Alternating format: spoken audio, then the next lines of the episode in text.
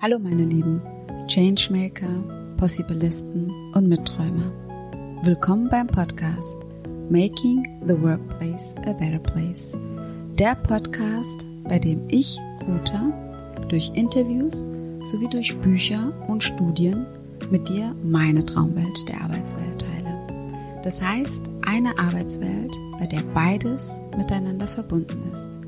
Menschenzentriert und erfolgreich sein. Lasst uns also gemeinsam träumen und schauen, wie wir das ein oder andere in die Realität umsetzen. Mein heutiger Gast ist Paul Herwart von Bittenfeld. Er ist Head of Google Business bei Cybert Media. Cybert Media entwickelt und vertreibt Software für bessere Zusammenarbeit in Teams und existiert schon seit 1996 mit aktuell etwa 187 Mitarbeitende in Deutschland und den USA.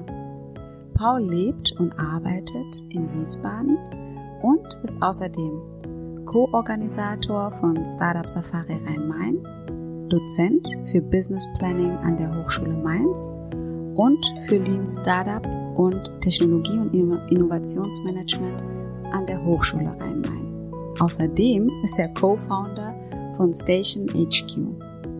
Paul ist dynamisch, sprachgewandt, offen und klar. Das hat richtig Spaß gemacht, mit ihm über die Reise von Cybert Media und seiner eigenen Reise zu sprechen. Vor allem hat mich inspiriert, dass Cybert Media einen Spirit hat, sich immer wieder neu zu entdecken und Neues dazu zu lernen.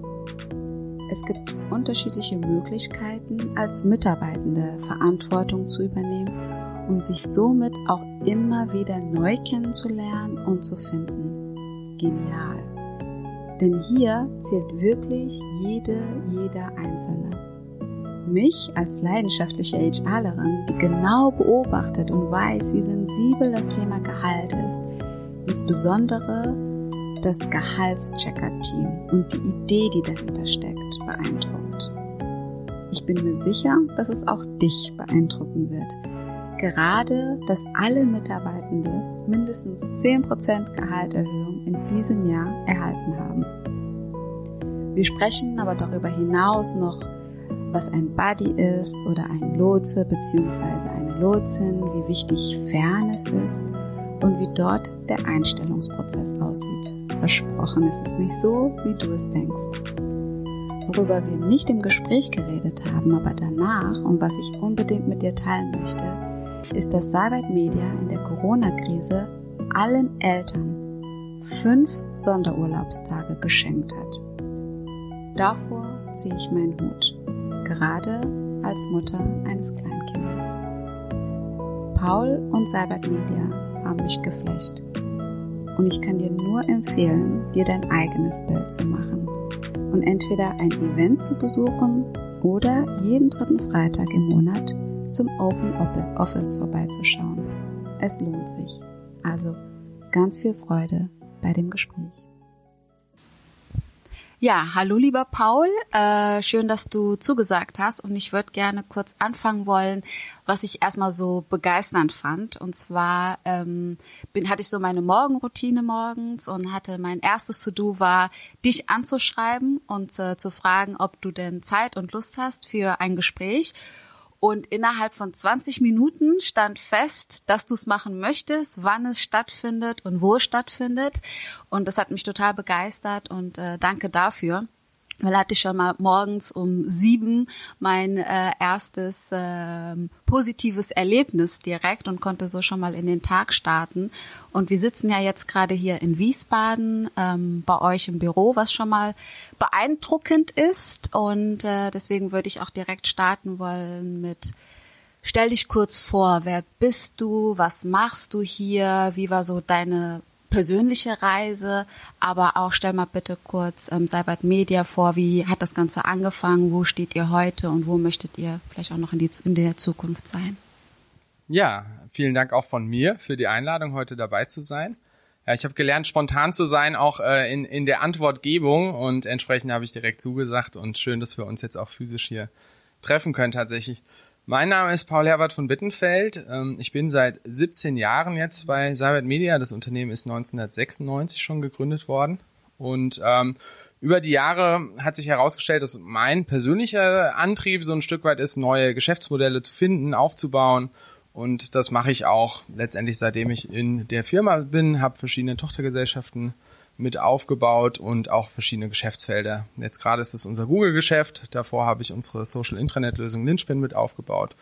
Und ähm, als Cybert Media sind wir ein Softwareunternehmen, sind ursprünglich mal 96 als Agentur an den Start gegangen und äh, sind dann aber immer stärker in den Bereich der Kollaborationssysteme reingegangen. Also sprich Systeme, die die Zusammenarbeit in Organisationen verbessern und haben die dann, das hat sozusagen immer mehr unseres Geschäftes ausgemacht. Dazu kam, dass wir äh, 2010 angefangen haben, sehr stark auf agiles Arbeiten umzustellen in den Teams, in den Entwicklungsteams.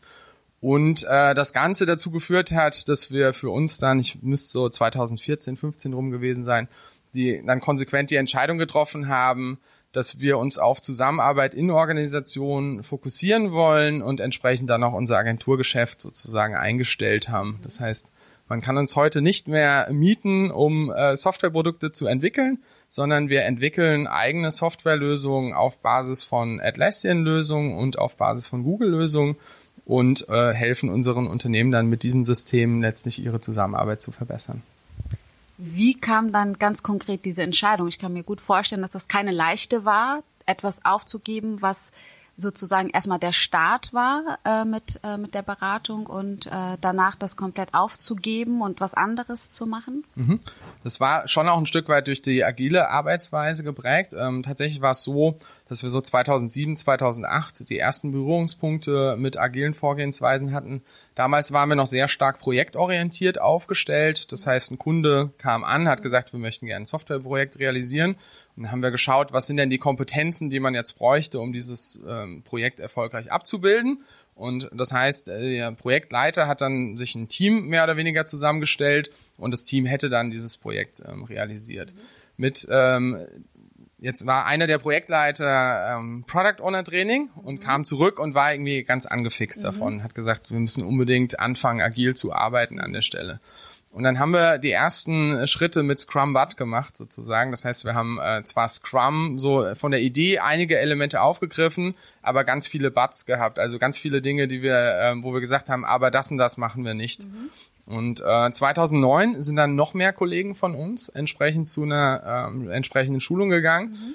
Und äh, das war zum Teil Leute, die bei uns in, einem, in einer Neugründung mit dabei waren. Wir haben eine Tochtergesellschaft gegründet und haben für die ein Softwareprodukt entwickelt. Mhm. Und da haben wir gesagt, hm, das ist ja eigentlich die perfekte Situation, das mal auszuprobieren, weil wir sind unser eigener Kunde in diesem Fall, in mhm. diesem Softwareentwicklungsprojekt. Ja. Und haben dann als Team das Commitment getroffen, dass wir gesagt haben, wir machen jetzt mal Scrum by the Book. Also wir halten uns jetzt mal drei Monate lang, war mhm. unser Versprechen einander. Ja äh, wirklich an die Regelungen, die das Scrum Guide vorsieht und haben das dann entsprechend so als Startschuss genommen und haben dadurch tatsächlich erst die Effekte eines wirklich agilen Arbeitens erlebt. Und das war letztendlich so eine Art Eye-Opener, mhm. der uns dann darin bestärkt hat, diesen Weg weiterzugehen. Mhm. Die Teams sind dann äh, sehr organisch eigentlich nach und nach, also immer wenn es irgendwie neue Projektkonstellationen oder ähnliches gab, sind wir halt in Richtung dann äh, immer weitere Schritte in Richtung Agilität gegangen, so dass wir 2012 dann eine komplette Neuschnitt der Teams hatten letztendlich und alle Teams so weitgehend auf äh, ja so selbstorganisierte Einheiten umgestellt waren. Und äh, in dem ganzen Prozess haben wir uns eben immer wieder Fragen gestellt, wie was sind eigentlich unsere Werte? Ne? Es gibt ja von Scrum, von es gibt agile Werte. Das haben wir uns angeschaut und uns gefragt, was sind eigentlich unsere eigenen Werte? Mhm. Aber genauso sind wir auch über den Golden Circle natürlich von Simon Sinek gestoßen mhm. und dann kam so die Frage, was ist eigentlich unser Why? Ja. Ja, und eigentlich muss man sagen, dass wir mit einem bestehenden Geschäft dieses Why gar nicht initial so beantworten konnten, mhm. sondern wir haben gesagt, wir machen alle noch so viele unterschiedliche ja. Sachen. Die einen machen eher Dienstleistungsgeschäft für eine große deutsche Versicherung, mhm. die anderen machen Produktentwicklung in den Bereichen, aber ähm, insofern sind wir dann hingegangen und haben uns das What und das How nochmal mhm. angeschaut. Und in dem What und dem How haben wir ganz stark festgestellt, dass selbst in den Fällen, wo wir ein Dienstleistungsgeschäft für einen Kunden gemacht haben, für uns ganz stark diese Arbeitsweise, also mhm. dieses gemeinsame Arbeiten, das gemeinsam vielleicht auch die, die Kundenorganisationen mit zu agilisieren, dass das ein sehr starker Motivator für uns war. Und so sind wir sagen unserem Why ein Stück näher gekommen und haben dann eben festgestellt, okay, eigentlich geht es bei uns immer um Zusammenarbeit in Teams und auch diese Arbeitsweise letztendlich Organisationen, die heute vielleicht auch sehr weit noch von so einer Arbeitsweise weg sind, dann ein Stück weit auf dieser Reise zu begleiten. Das heißt, das ist auch euer Why. Das ist unser Why, ja. genau, richtig. Cool. Und erzähl noch mal ein bisschen was von dir. Ja. Bist du ITler? Äh, nee, ich habe ursprünglich äh, Volkswirtschaftslehre studiert. Mhm. Ähm, das war so, dass ich nach dem Abitur hier in der Firma angefangen habe. Für fünf Euro die Stunde habe ich Datensätze gepflegt äh, in der Launchphase einer Tochtergesellschaft. Ja. Äh, also wirklich eine reine Datentypistenstelle mhm. und äh, davon ausgehend ähm, habe ich eben sozusagen nach und nach mehr Verantwortung mhm. übernommen und hatte dann im Oktober äh, angefangen, Volkswirtschaftslehre zu mhm. studieren. Der Entschluss stand eben schon fest, mhm. bevor ich hier angefangen habe. Und im weiteren Verlauf ähm, des Studiums war dann, ich sag mal so nach drei, vier Semestern, ja. war mir klar, okay, ich ziehe das Studium durch. Aha. Aber ähm, dieser Aufbau von den Tochtergesellschaften hat mir so viel Spaß ja. gemacht, dass mir klar war, okay, ich will äh, gerne weiter in diesem IT-Umfeld und letztendlich auch in so in diesem Startup oder mhm. Aufbau-Umfeld mhm. aktiv sein. Mhm. Und äh, so bin ich dann 2007 nach Abschluss vom Studium dann Vollzeit eingestiegen, mhm. habe da unsere Tochtergesellschaften betreut mhm. und habe dann noch einen kaufmännischen Master gemacht. Also ich bin jetzt eigentlich 17 Jahre in der IT. Man ja. muss auch sagen, dass ich sehr nah dran bin, ja. ähm, weil ich immer auch zum Beispiel als Product Owner sitzen wir auch sehr nah mhm. an den Teams dran. Mhm. Das heißt, man ist äh, trotzdem irgendwo nah an Technologieentscheidungen mhm. auch mit dran, aber äh, habe keinen technischen Background in der mhm. Form. Aber du hast eine Technikaffinität. Ja, auf jeden ja. Fall. Ich muss auch sagen, rückblickend, ich habe äh, im, äh, in, in der Schule auch zum Beispiel Physik dann mit als Leistungskurs gehabt. Also mhm. ich hatte schon so ein bisschen so ein, auch Mathematik wäre noch eine Option gewesen mhm. ansonsten. Mhm. Also eine gewisse naturwissenschaftliche ja. Affinität war schon auch da und ja. ein äh, gewisses Technikinteresse, ja. ja. Das heißt, du kennst auch nur Cybert Media als Unternehmen. Das ist korrekt, genau. Ja. Ähm, ich habe natürlich äh, auf der einen Seite mal verschiedene Tochtergesellschaften, mhm. auch von uns, äh, mhm. wo wir mit verschiedenen Geschäftspartnern mhm. äh, zusammengearbeitet haben, wo ich auch verschiedene Arbeitsweisen äh, kenne. Mhm. Ähm, dann ist es natürlich so, dass man in den Kundenprojekten zum Teil mal mehr, mal weniger nah an den Kunden dran ist, äh, mhm. deren Organisationsweisen, deren Arbeitsweisen auch mhm. kennenlernt. Und äh, zum anderen habe ich auch noch eine Firma, die Station UG, das ist eine mhm. Plattform für Startup und Innovation in mhm. Frankfurt Rhein-Main.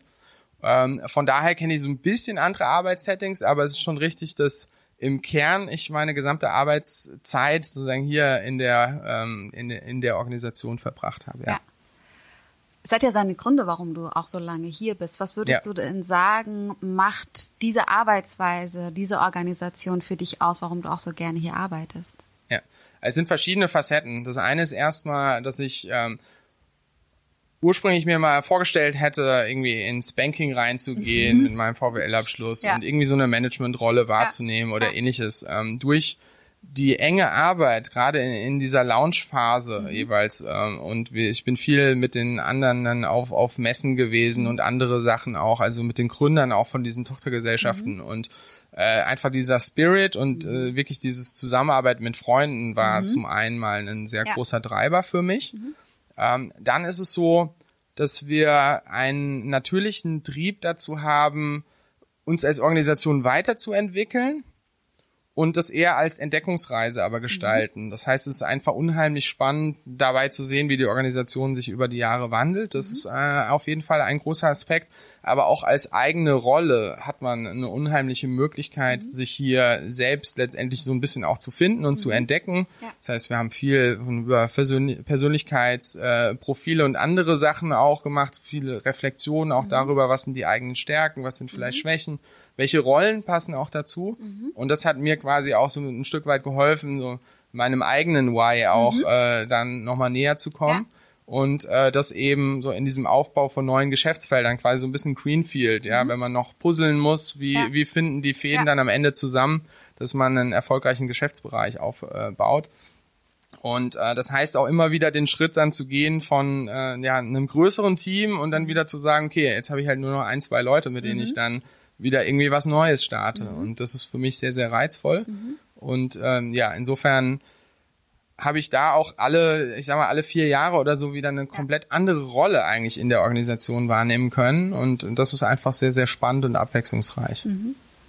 Ich hatte ja gesehen, ihr habt keine klassischen Führungsrollen, sondern ihr habt äh, Product Owner, Service Owner. Ähm, erstmal kannst du vielleicht kurz nochmal diese Rollen beschreiben mhm. und dann zweitens stelle ich mir das aber auch herausfordernd vor für äh, Führungskräfte beziehungsweise für, für eine Organisation Mitarbeiter zu entwickeln und zu motivieren, die dann doch irgendwie eine klassische Beförderung oder Managementrolle sich wünschen, da auch äh, langfristig zu halten.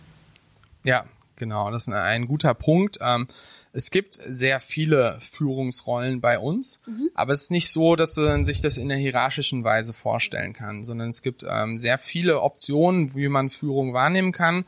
Das eine ist so, ich sage mal im Daily Business, wenn man jetzt als Beispiel als Product Owner irgendwie Verantwortung für ein Produkt übernimmt und dann auch zum Beispiel Priorisierungsentscheidungen über einen Product Backlog ähm, trifft. Ähm, Gleichzeitig arbeitet man aber ja mit einem selbstorganisierten Team zusammen. Das heißt, es gibt einfach auch Hoheiten, die dann beim Team liegen an der Stelle, wo ich auch als Product Owner nicht einfach overrulen kann oder so. Ich bin ja auch kein disziplinarischer Vorgesetzter in dieser Form. Und ähm, dann Service Owner waren ein Äquivalent für uns, das wir geschaffen haben dazu, weil wir eben verschiedene Service-Teams auch haben, die eben kein Produkt verantworten in der Form, sondern eher eine Art Service-Leistung, wo dann vielleicht auch Service-Level-Agreements ähm, eingehalten werden müssen oder ähnliches. Und Service Owner ist quasi dann für uns das Äquivalent dazu. Mhm. Ähm, es gibt aber ganz verschiedene weitere äh, Führungsrollen, die bei uns in der Organisation wahrgenommen werden.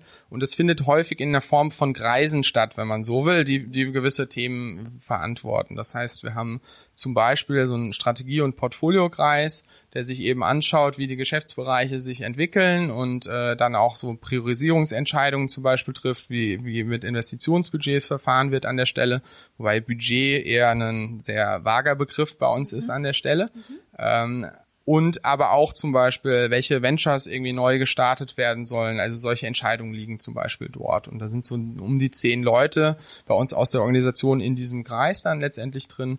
Ähm, wir haben ja etwas Vergleichbares auch. Das ist dann ein eigenes Thema, aber auch für die Gehaltsfindung. Das heißt, es gibt einen Gehaltsentscheiderkreis. Und das ist zum Beispiel auch eine Form, äh, wie ich Verantwortung übernehmen kann. Wir haben aber auch Lotsen- und Buddy-Rollen bei uns. Das heißt, Lotsen sind Kolleginnen und Kollegen, die äh, einfach im Onboarding von neuen Mitarbeitern helfen, ähm, die das aber rein prozessual unterstützen. Das heißt, die sind nicht ähm, letztendlich ähm, sagen inhaltlich stark verankert. Die können auch in einem ganz anderen Team sein, sondern die helfen einfach, dass gewisse äh, Rituale eingehalten werden fürs Onboarding. Ähm, und wir haben eben fürs Onboarding auch ähm, so einen, einen intergalaktischen Flugplan. Das heißt, es gibt eine Reihe an Challenges, die in der Mitarbeiter sich äh, doch gerne stellen soll und dafür Punkte sammeln kann. Mhm. Und die Lotsen helfen eben dabei, sozusagen den Einstieg bei uns dann erfolgreich zu gestalten. Mhm. Und äh, äquivalent dazu gibt's eben Buddies dann im Nachgang, weil es mhm. bei uns eben keine klassischen Vorgesetzten gibt, mhm. gibt's jemanden, der als Ansprechpartner für, für die Person als Buddy dann auch fungiert.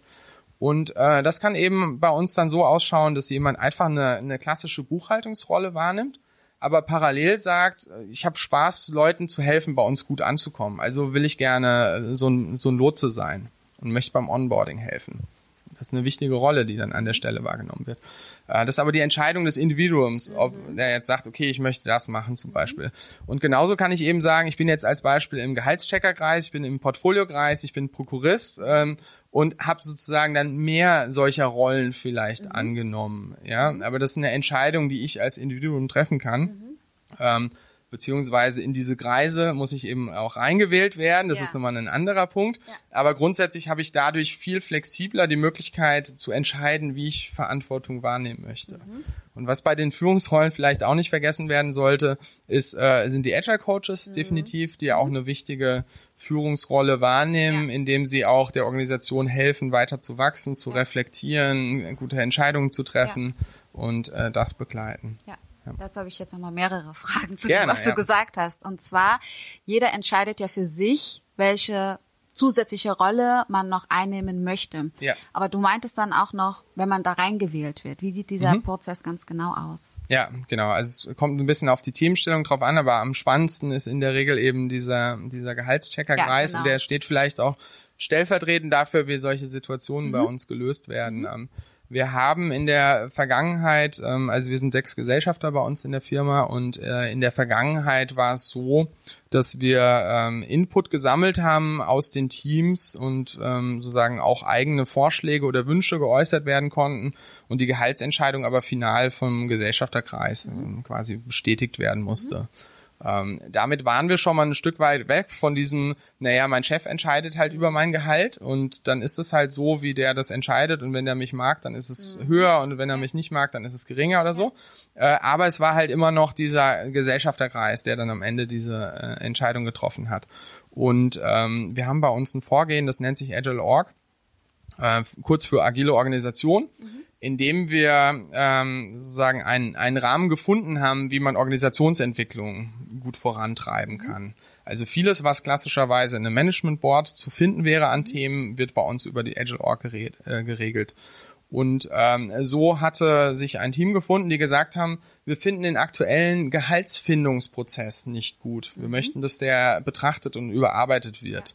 Und die Story hieß dann sowas ähnliches wie, äh, äh, wie finden wir ein faires Gehalt oder so als Fragestellung. Das war so die, die Ausgangsstellung.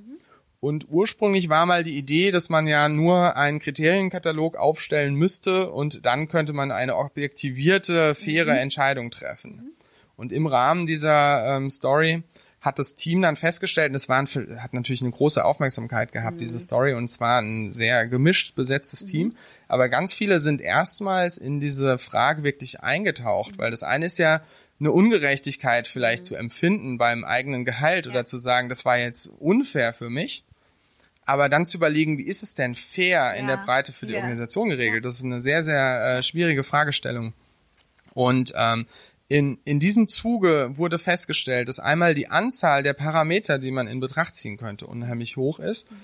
Und dazu noch, dass ganz viele Sachen eigentlich eine Frage der Werte mhm. sind. Ja, also nehmen wir mal allein die Fragestellung, ist es denn so, dass jemand, der eine Familie noch mit zu ernähren mhm. hat, ja. dass der mehr Geld verdienen ja. sollte oder nicht? Ja. Ist es so, wenn jemand älter ist, dass der mehr Geld verdienen sollte? Das ist eine Frage der Werte. Da kann man mhm. nicht äh, einfach ein, eine, eine objektive mhm. Entscheidung drüber treffen, sondern letztendlich muss man als Gemeinschaft dann mhm. für sich definieren, was ist uns denn wichtig. Mhm. Und ähm, aus diesem, dieser Vielzahl von Parametern kam eben raus, okay, eigentlich ist das nicht diese einfache Objektivierung, die wir brauchen, sondern der kritischste Punkt ist eigentlich die Frage, wer entscheidet jetzt mhm. darüber? Und habe ich Vertrauen in diese Gruppe, die diese Entscheidung trifft? Und das war der Startschuss bei uns für den Gehaltscheckerkreis. Das heißt, kam eben der Vorschlag, eine Gruppe wählen zu lassen durch Nominierung der Mitarbeiter. Mhm. Das heißt, jeder in der Organisation konnte zwei Personen nominieren und sagen, die hätte ich, könnte ich mir gut vorstellen, dass sie für mich eine faire Gehaltsfindung ja. Äh, mittreffen. Mhm. Und das war wirklich ein, ein Experiment, wenn man mhm. so will, dass wir mhm. damals eingegangen sind. Wann und, war damals? Äh, das müsste so 2013, okay, 14 rum gewesen ja. sein, also auch schon eine Weile, mhm. genau. Und äh, hat jetzt jedes Jahr wieder Iterationen auch erfahren, mhm. muss man sagen. Ja. Aber ähm, genau, also dann kam diese Nominierung und äh, auf der Basis haben wir uns angeschaut, wer ist denn da eigentlich so nominiert mhm. und ähm, dadurch, dass es sehr viele Doppelungen gab, mhm. ja, weil eben typischerweise gewisse Leute auch in so einer Netzwerkorganisation trotzdem ja äh, irgendwie wahrgenommen werden als Leute, denen vertraue ich, aber zugleich sind die auch gut innerhalb der Organisation vernetzt, mhm. die wissen, was strategisch passiert, die haben einen Überblick über die Organisation. Mhm. War es so, dass am Ende ein Kreis von zehn Personen zustande gekommen mhm. ist. Ähm, und die so, dass, wollten das auch. Ja, das war dann auch eine Frage, die eben dann aufkam. Das ja. heißt, wurde mit denen gesprochen und zugleich war es bei diesen zehn Personen eben so, dass von jedem äh, mindestens eine der zwei genannten Personen quasi vertreten war. Also mhm. es wusste jeder in der Organisation, mindestens eine Person in diesem mhm. Kreis diskutiert mit, der ich mein Vertrauen geschenkt ja. habe. Und ähm, dementsprechend war das dann der Aufschlag für diesen Gehaltscheckerkreis. Mhm. Jetzt geht das Ganze noch einen Schritt weiter dann, aber ich äh, erstmal um zu der Frage, wie klappt das jetzt mit diesem Gehaltscheckerkreis? Ähm, dieses Jahr ist es jetzt so, dass wir äh, Nominierungen entgegengenommen haben quasi. Es gibt ähm, äh, einen aktuell auch laufenden Prozess. Jetzt heute oder morgen wird die Wahl wieder starten. Mhm. Da haben sich jetzt 19 Personen bereit erklärt, als ähm, Gehaltschecker zu mhm. fungieren. Mhm. Und ähm, darauf basierend wird jetzt eine Wahl stattfinden, wo dann alle aus der Organisation letztendlich dann abstimmen können. Das Ganze wird begleitet von unseren Agile Coaches. Mhm. Vielleicht um eine äh, Größenordnung von Mitarbeitern auch ja. mitzugeben, weil das ja, haben wir noch gar nicht beantwortet. Wir sind jetzt aktuell 187 äh, Mitarbeitende. Und ähm, ja, davon eben, wie gesagt, wird dann, von denen wird die Wahl letztendlich dann auch getroffen. Ähm, in diesem Jahr haben wir es so gemacht, dass wir eine, ähm, eine Gesellschaft der Person und einen Psychonauten, also Psychonauten sind bei uns die Agile Coaches, das ist okay. quasi deren selbst verpasster Name. Ja. Und äh, einer aus diesem Kreis eben mit dabei ist. Mhm. Und äh, die anderen Plätze quasi dann, diese acht Plätze voraussichtlich werden dann aus der Mitarbeiterschaft mhm. quasi querbeet einfach kommen. Mhm. Ja. Cool. Ich hatte jetzt aber auch gelesen, dass ihr äh, allen 10 Prozent mehr Gehaltserhöhung dieses Jahr gegeben habt. Dazu will ich auf jeden Fall wissen, warum? ja. Gerade jetzt in der Corona-Krise und äh, warum alle gleich viel? Mhm, genau, also erstmal dazu, wie kam es dazu, dass wir so eine ähm, große mhm.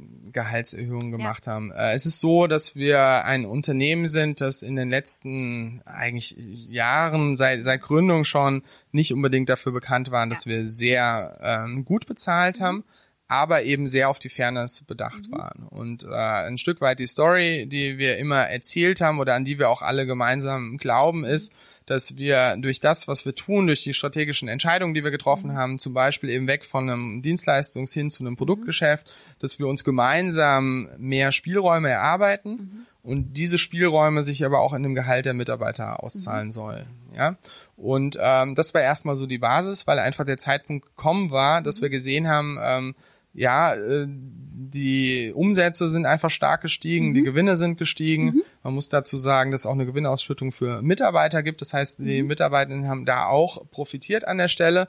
Aber dennoch war es an der Zeit, ein Signal zu setzen, okay, wir haben gemeinsam diesen strategischen Weg ähm, eingeschlagen, wir haben den gemeinsam umgesetzt. Jetzt sehen wir die äh, Erfolge daraus und das möchten wir auch, dass es bei den Mitarbeitenden entsprechend wieder ankommt und haben entsprechend dann ähm, diese Entscheidung getroffen. Das heißt, der Rahmen hat sich einfach aus unseren finanziellen Spielräumen auch mhm. ergeben. Mhm. Es war natürlich eine Abwägung, wie ist die Entwicklung der letzten Jahre mhm. gewesen, wie ist unser Forecast für die nächsten mhm. Jahre mhm. und was ist ein wir sind nicht so risikoaffin, ja, mhm. sondern wir haben eben schon bewusst abgewegt, welche Szenarien gibt's mhm. und äh, uns dann in einem Szenario wiedergefunden, das es uns ermöglicht hat, jedem mindestens zehn Prozent Gehaltssteigerung okay. zu geben. Es gab tatsächlich Steigerungen zwischen 10 und 20 Prozent, okay. Die über den Gehaltscheckerkreis dann äh, letztendlich entschieden wurden. Mhm. Das wäre nämlich meine genau. nächste Frage. Ja. Heißt es, der Gehaltscheckerkreis hatte keine Aufgabe, aber anscheinend ja doch, ja, wenn ihr definitiv. da ein bisschen variiert habt. Genau, und ähm, die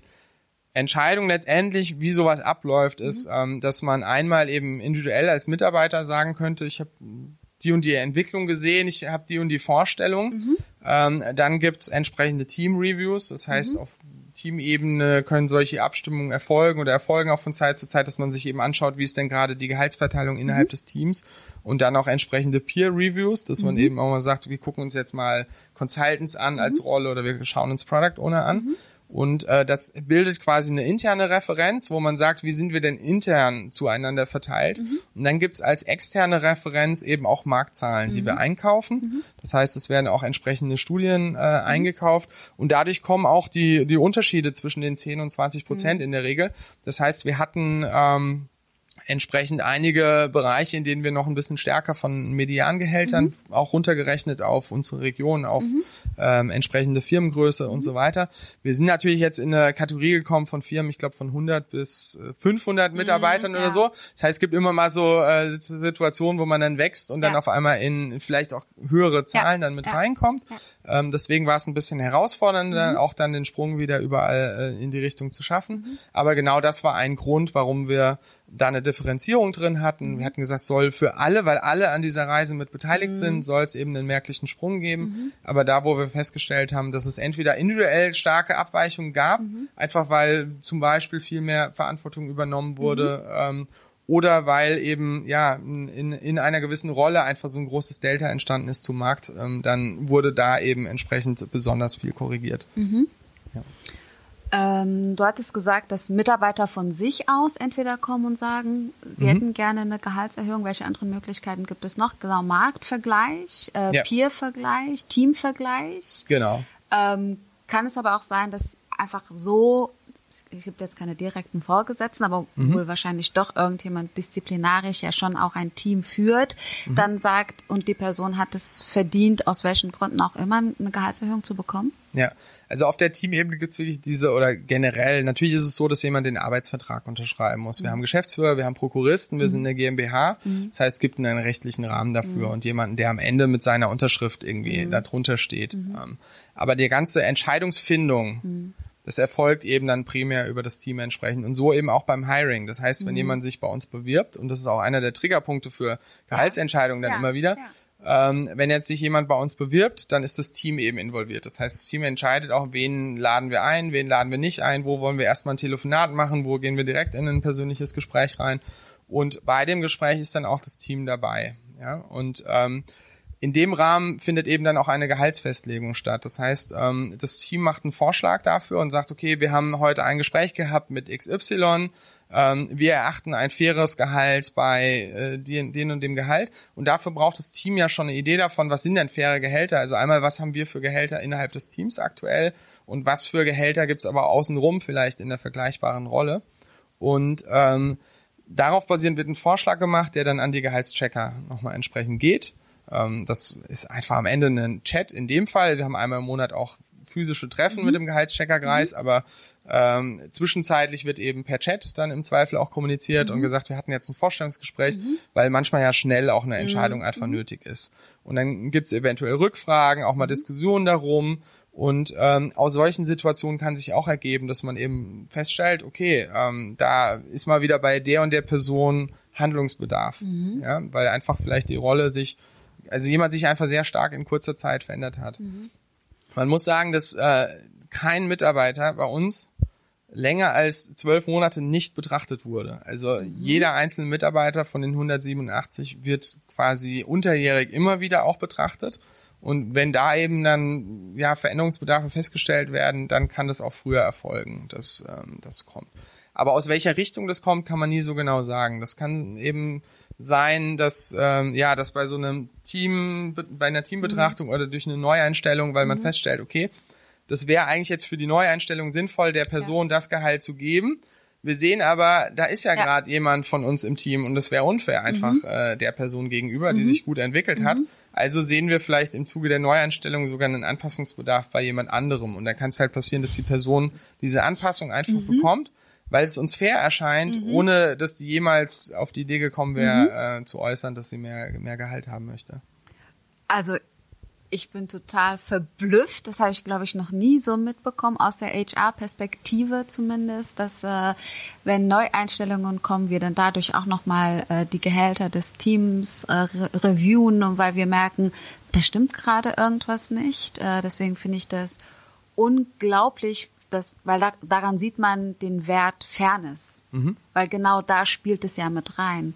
Äh, sonst ist es ja eher so, ja, hat sich halt ist damals günstig reingekommen und so ist das nun mal. Wenn man intern bleibt, dann sind äh, die Sprünge halt nicht so hoch, als wenn man extern äh, wechseln würde. Damit verhindert man aber auch eine gewisse Fluktuation von guten Leuten, die gehen, weil sie sich nicht fair behandelt fühlen, wenn es um das Gehalt geht.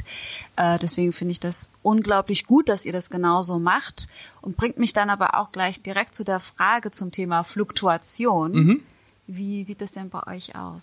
Ja, äh, also im Moment, wie man sich das vorstellen kann, gibt es quasi keine Fluktuation. also so super gering. Ich glaube, der letzte Wert war bei 0, irgendwas. Ja. Also äh, hängt aber natürlich ein bisschen damit, dass alle super happy sind. Wir haben keine Kurzarbeit beantragt. Wir haben alle mhm. voll weiterarbeiten lassen, mhm. letztendlich remote.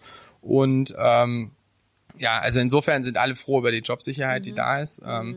Und äh, zu, zum anderen haben wir im Moment aber auch nicht so viel Hiring gemacht mhm. letztendlich. Wir mhm. haben jetzt im, im Juli werden wieder drei ähm, Leute neu anfangen, mhm. ähm, aber ist alles sozusagen auf einem relativ geringen Level. Ähm, die liegt ansonsten so knapp im zweistelligen Bereich. Ähm, äh, so die letzten Jahre habe jetzt keine ganz genaue Mhm. Zahl, aber sagen wir irgendwo zwischen 10 und 15 Prozent, Ja. ist damit ähm, unter dem Branchenschnitt, ähm, aber es ist immer eine, ich würde mal sagen, eine gesunde Fluktuation Mhm. auch da, einfach Bewegung da.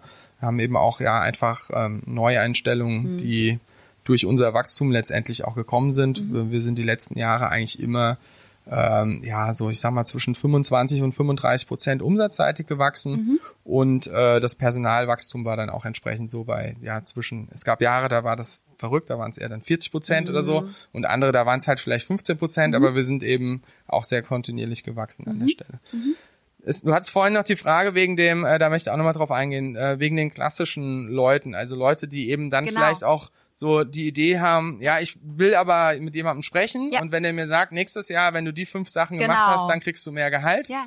Und äh, die Leute müssen wir leider wirklich enttäuschen. Also das ähm, funktioniert bei uns nicht in der Form. Ähm, das ist eine Umstellung. Ähm, wir nehmen eher Leute mit auf eine gemeinsame Entdeckungsreise, auch an der Stelle. Ähm, dem muss man sich so ein Stück weit stellen.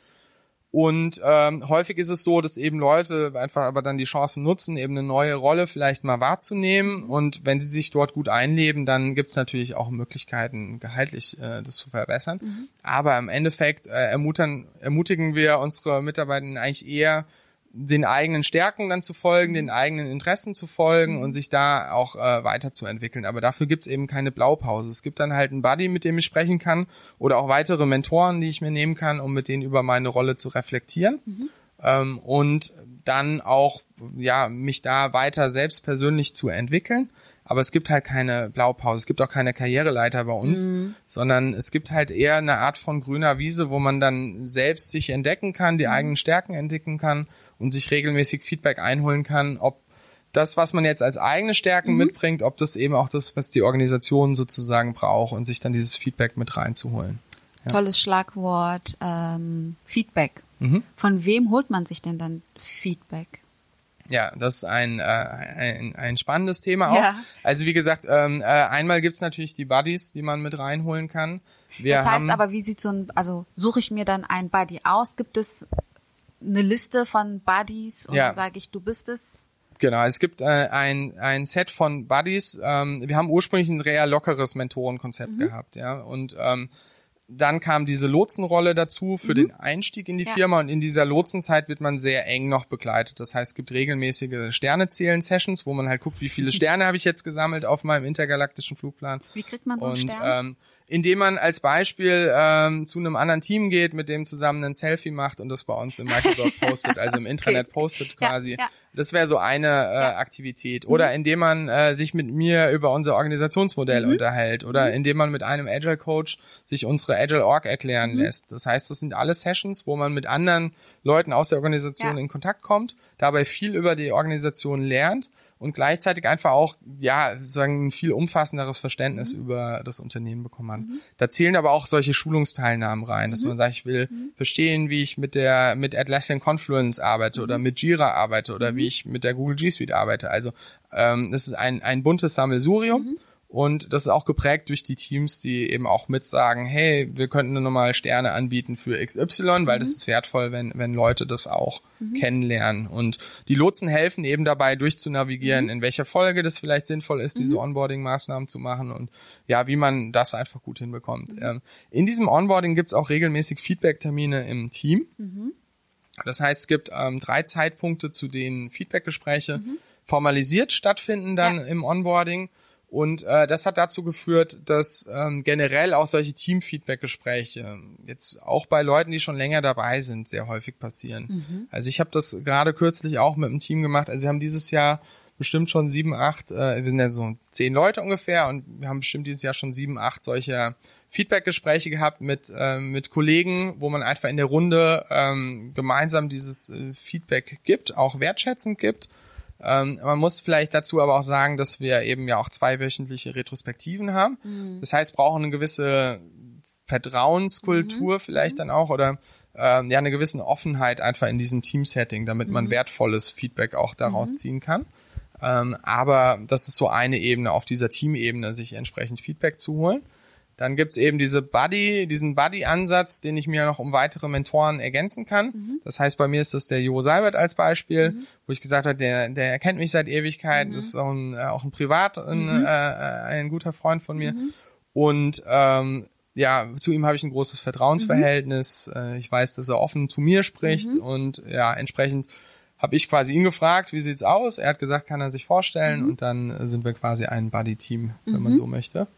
Ähm, genau. Und ich habe aber noch weitere Mentoren, Mhm. praktisch andere Personen aus der Organisation, die ich mir auch für so ein vertraulicheres Feedback äh, mit dazu geholt habe. Mhm.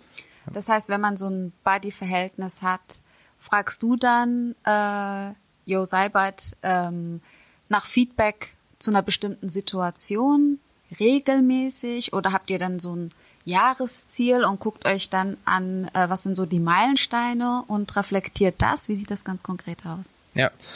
Ähm, also man muss sagen, dass die so diese, ähm, dass das eher auf die persönliche Weiterentwicklungsebene so ein Stück Ja. weit geht, ja, und so eine Rollenreflexion. Ja. In der Rolle selbst gut zu sein, in Anführungsstrichen, Ja. das ist eher was, was dann auf der Teamebene auch über Teamfeedback läuft, weil da ist der Buddy häufig zu weit Mhm. weg. Aber eben mit mir zu reflektieren, bin ich noch an der richtigen Position, Mhm. wo will ich vielleicht äh, die nächsten Jahre hin, Mhm. mir Feedback einzuholen, ob, welche Stärken Mhm. derjenige sieht, welche Schwächen, welche Rolle dazu passen könnte.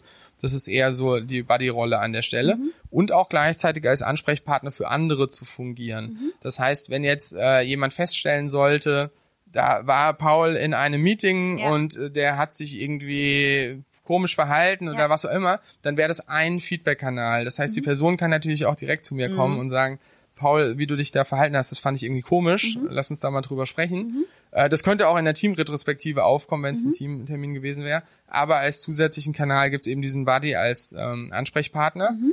Ähm, wo dann die Person mit Jo erstmal ein Gespräch führen könnte und Mhm. der Jo dann auch im, äh, quasi das Gespräch mit mir suchen würde. Das Stelle. heißt, es ist auch für ähm, alle transparent, wer so ein Buddy-Verhältnis hat. Genau, ja. Und es gibt eben, also Buddy ist auch eine Rolle, wo man sich bereit erklären kann. Das ist quasi eine wieder die Rolle, wo man eine Art von Führung Mhm, äh, ja. dann wieder übernehmen kann, halt eine bestimmte Art von Führung Ja. äh, für die Weiterentwicklung eben von äh, Kolleginnen.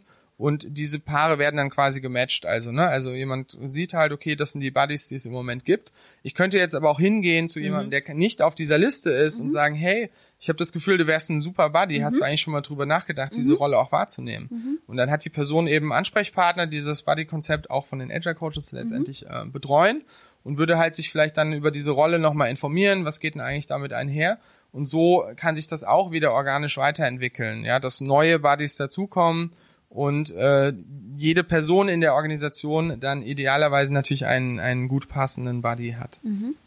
Feedback ist ja etwas, was jetzt nicht unbedingt jedem leicht fällt, sowohl zu geben als auch anzunehmen. Bei dir klingt es jetzt so, als würdet ihr das hier schon häufiger machen. Ist das so? Und vor allem das mit dem Teamfeedback. Wie muss ich mir das vorstellen? Ich verstehe die Respekt- Retrospektive, aber äh, Teamfeedback, das würde ich gerne noch mal näher verstehen wollen. Ja. Also, ähm, wo fangen wir an? ähm, generell würden wir nicht sagen, oder kann man auch nicht für alle beantworten, aber generell ist so bei uns die Einschätzung, dass wir noch viel besser werden müssten im Feedback geben und in, in einer Feedback-Kultur. Ähm, Das also das so vorweggeschickt, ja. weil äh, es, es erscheint sonst vielleicht so, dass ich hier so eine glatte Story irgendwie Ja, ja. erzählen möchte, aber das ist überhaupt nicht der Fall, sondern wir hadern im Tagesgeschäft quasi täglich damit und haben auch immer wieder Situationen, wo wir dann ähm, darüber reflektieren.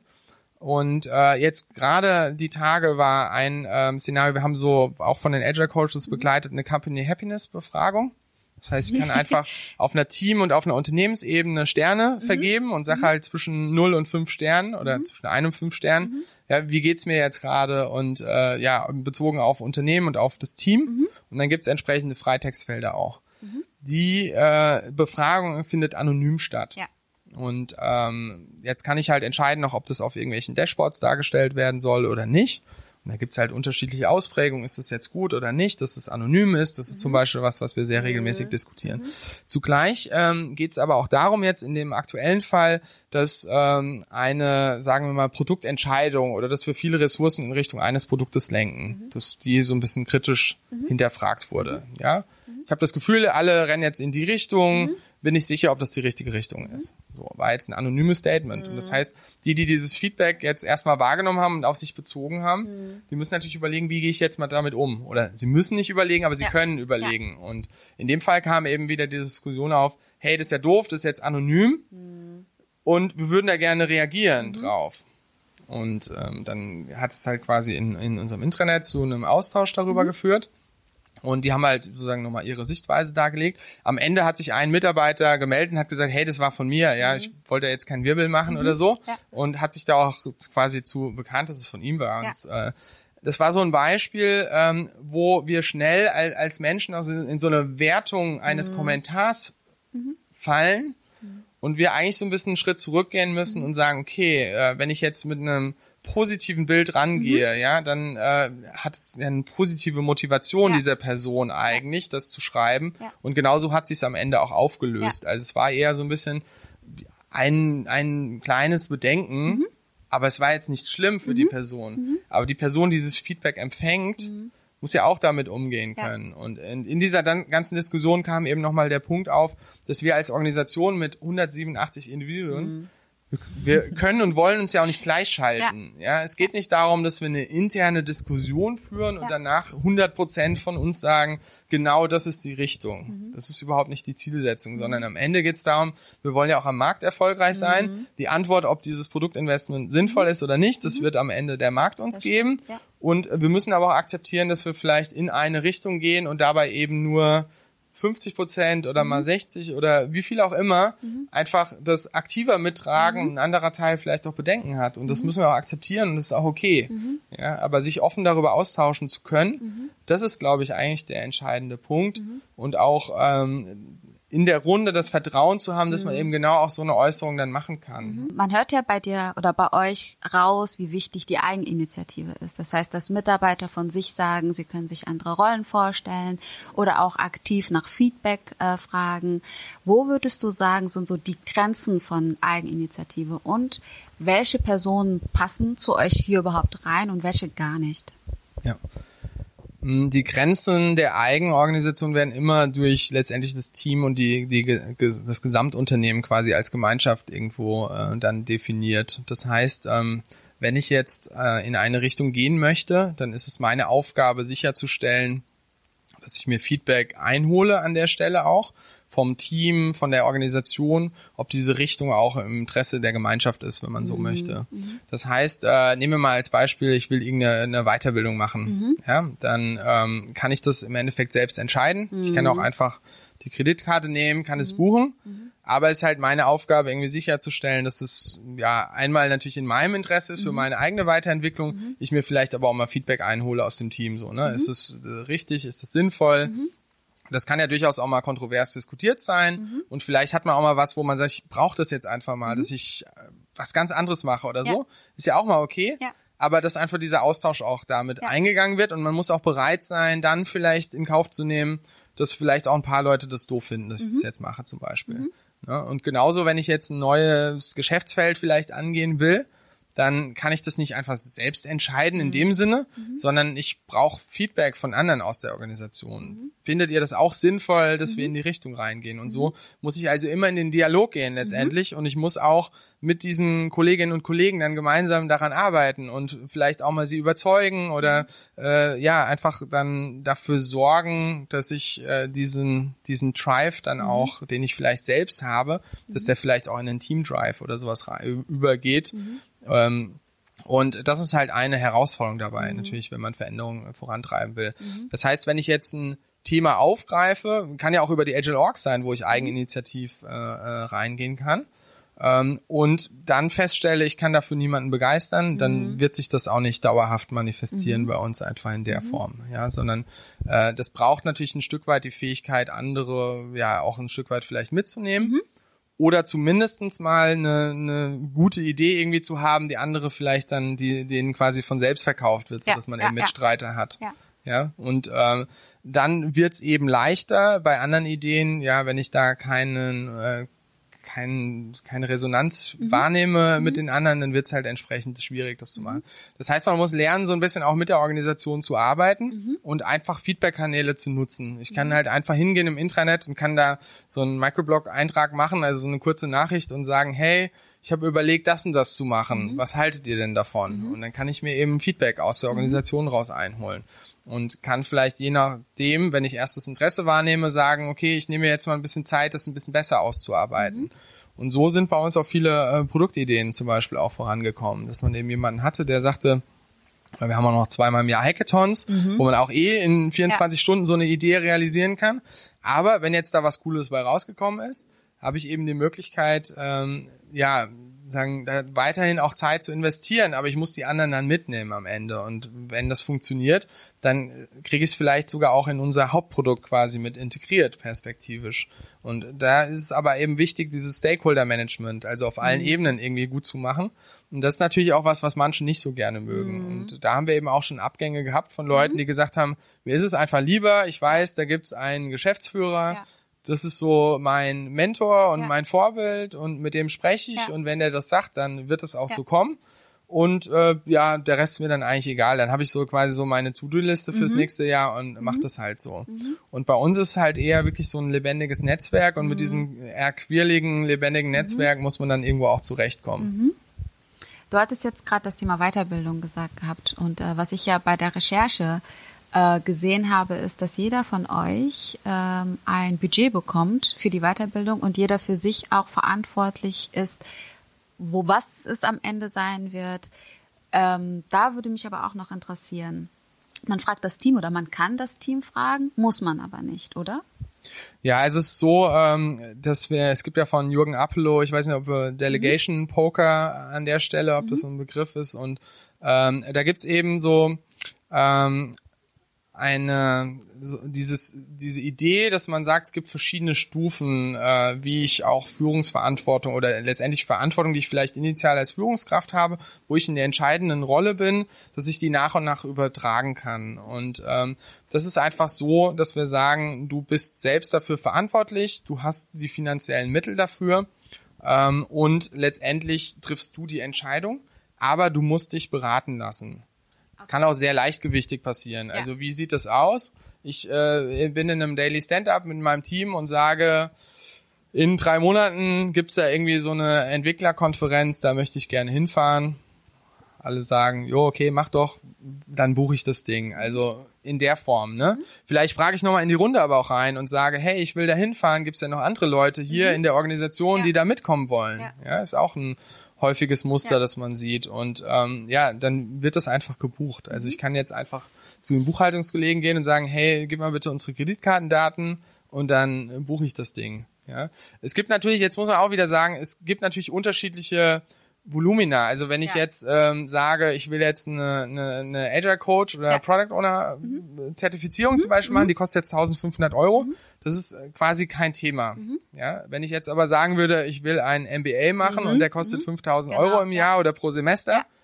dann muss ich entsprechend mehr Aufmerksamkeit auch drauf lenken, weil ja die Tragweite viel, viel weiter ist. Das heißt, ich, es reicht halt vielleicht nicht mit äh, meinem Team einfach nur mhm. zu sagen, hey, ich will ein MBA machen. Daily Stand ja, ja, sondern dann würde ich halt vielleicht nochmal das breiter streuen ja. und würde sagen, hey, ich habe vor, irgendwie eine teure Ausbildung zu machen. Ja. Könnt ihr denn damit mitgehen, dass die Organisation diese Ausbildung für mich finanziert? Mhm. Und dann ist es halt wieder so eine Situation, wo ein Feedback kommt aus mhm. der Organisation und da muss ich auch damit leben können, dass mhm. das Feedback kommt. Und mhm. das ist halt äh, die Art von Feedback, mit dem ich dann auch umgehen können mhm. muss. Ja. Ähm, was ich noch gesehen habe, was ich total spannend fand, äh, war bei Kununu, mhm. dass äh, die meisten Bewerber ja gesagt haben, äh, die Vorstellungsgespräche hier sind anderer Natur. Was heißt das? Ja, ich glaube, unser ganzer Hiring-Prozess äh, läuft schon mal ein bisschen anders. Mhm. Ähm, wir versuchen sehr schnell und sehr nahbar einfach zu sein in der Kommunikation. Ähm, wir bieten ja klassische Möglichkeiten, irgendwie noch Videobewerbung und andere Sachen mitzumachen. ähm, dann versuchen wir sehr schnell einfach in der Reaktion auch zu sein. Und es kann eben sein, dass direkt ein Teammember einfach anruft. Das heißt, im Team sieht man, wir haben jetzt jemanden, wir suchen gerade jemanden für eine Rolle X und dann spricht man sich im Team einfach ab, hey, wer kann das denn jetzt sein? Und dann ist vielleicht schon mal ein bisschen ungewöhnlicher, dass man einfach von einem normalen Teammember in Anführungsstrichen Ja. angerufen wird Ja. und sagt, hey, äh, ich bin übrigens einer von denen, mit denen du morgen zusammenarbeiten könntest. Ich will mal ein bisschen mehr von dir erfahren. Wer bist du eigentlich so? Ja. Was machst du so? Ja. Und es kann auch sein, dass es zwei oder drei Leute sind, wie Mhm. auch immer die dazukommen, je nachdem, wie die Interessenlage ist. Ähm, wenn dann die Entscheidung kommt, okay, wir laden die Person zum Vorstellungsgespräch drauf Mhm. ein, ähm, dann ist so ein bisschen die Frage, ist es schon klar, in, auf welche Position es Mhm. gehen könnte und in welchem Team?